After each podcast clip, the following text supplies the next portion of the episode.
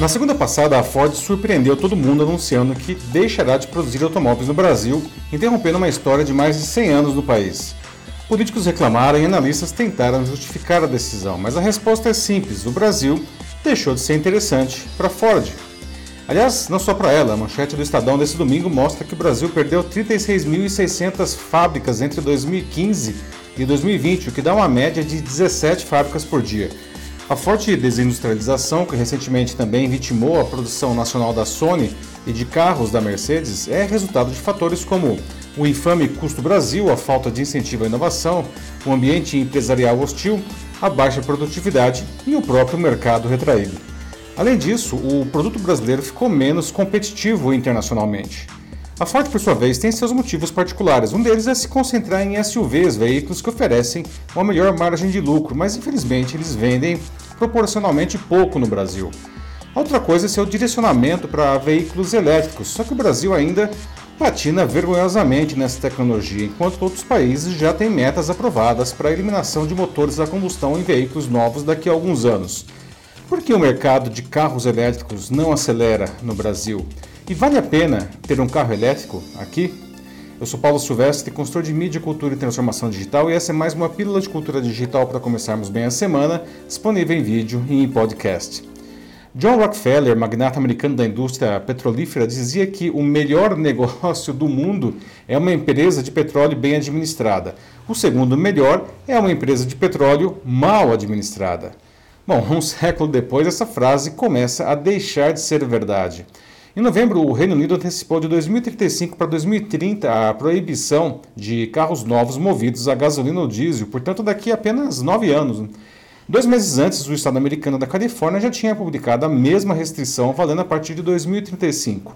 O Japão deve firmar sua data limite para 2030 e a China, o país mais poluente do mundo, deve ter uma regra assim para 2035.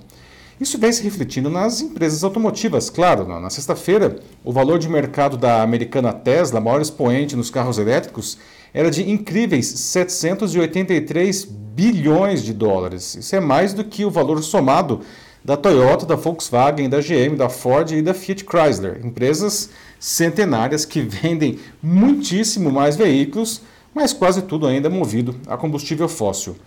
Isso fez com que Elon Musk, fundador e CEO da Tesla, se tornasse o homem mais rico do mundo há 11 dias, tirando a coroa que Jeff Bezos, fundador e CEO da Amazon, detinha desde outubro de 2017.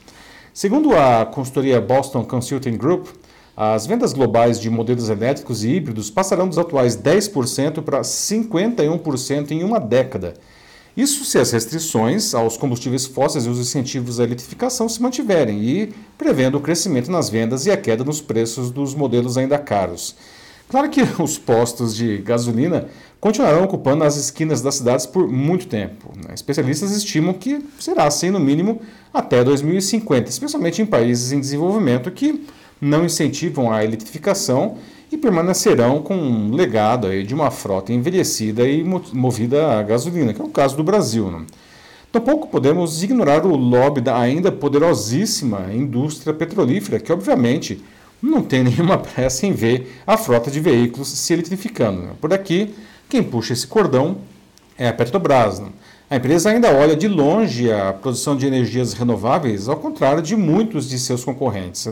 Ela tem seus motivos, né? como reservas gigantescas de petróleo e a tranquilidade de que os carros brasileiros continuarão queimando gasolina ainda por décadas. Né? Além disso, a empresa está endividada, não? o que atrapalha investimentos na diversificação de suas operações. Pelo contrário, não? a Petrobras se desfaz de tudo que não seja petróleo e gás no momento. E isso faz sentido, não?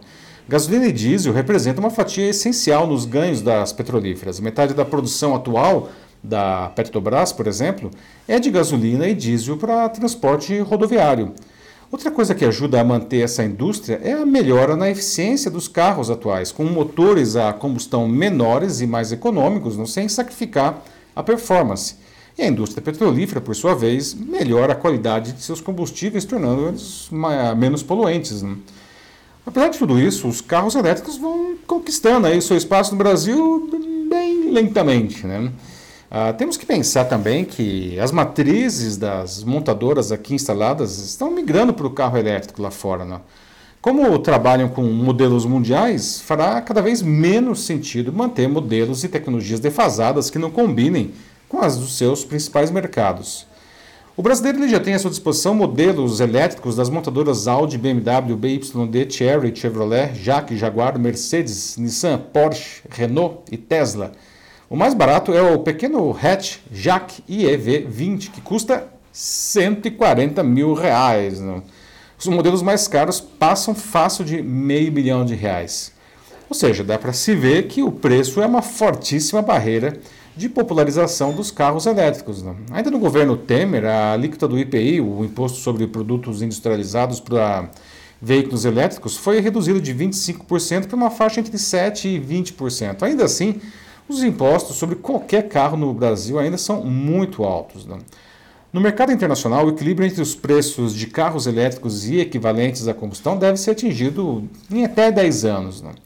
Incentivos para o comprador também seriam bem-vindos né, e justificados pelos ganhos ambientais dos veículos elétricos. Na China, quem compra um carro elétrico recebe um incentivo do governo que pode chegar a 10 mil dólares para abater no valor do veículo.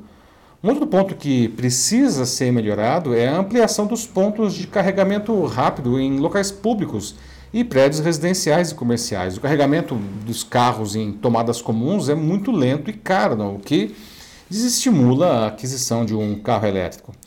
Um bom exemplo veio aqui mesmo, da cidade de São Paulo, onde eu estou. Em março passado foi sancionada uma lei municipal que exige que os novos edifícios residenciais e comerciais prevejam soluções para recarga de veículos.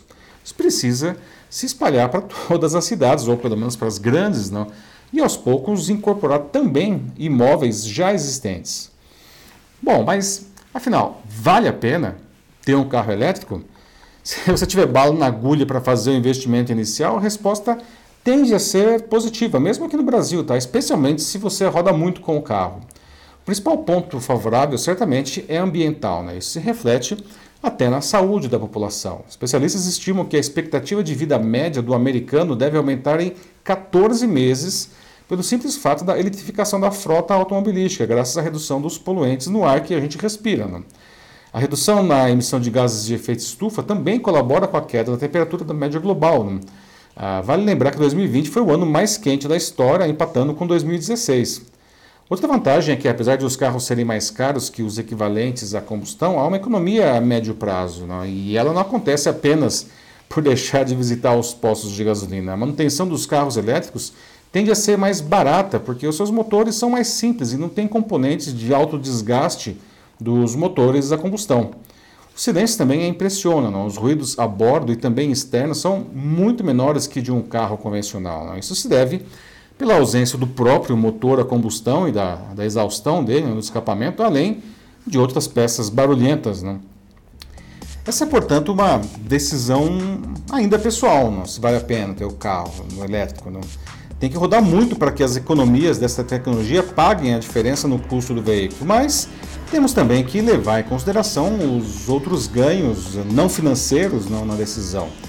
Quanto ao governo, precisa fazer da sua parte para diminuir mais esse abismo tecnológico que temos com os países desenvolvidos. Caso contrário, isso e, e todos os outros problemas mencionados no começo dessa conversa pode mandar embora outras Fords nos próximos anos.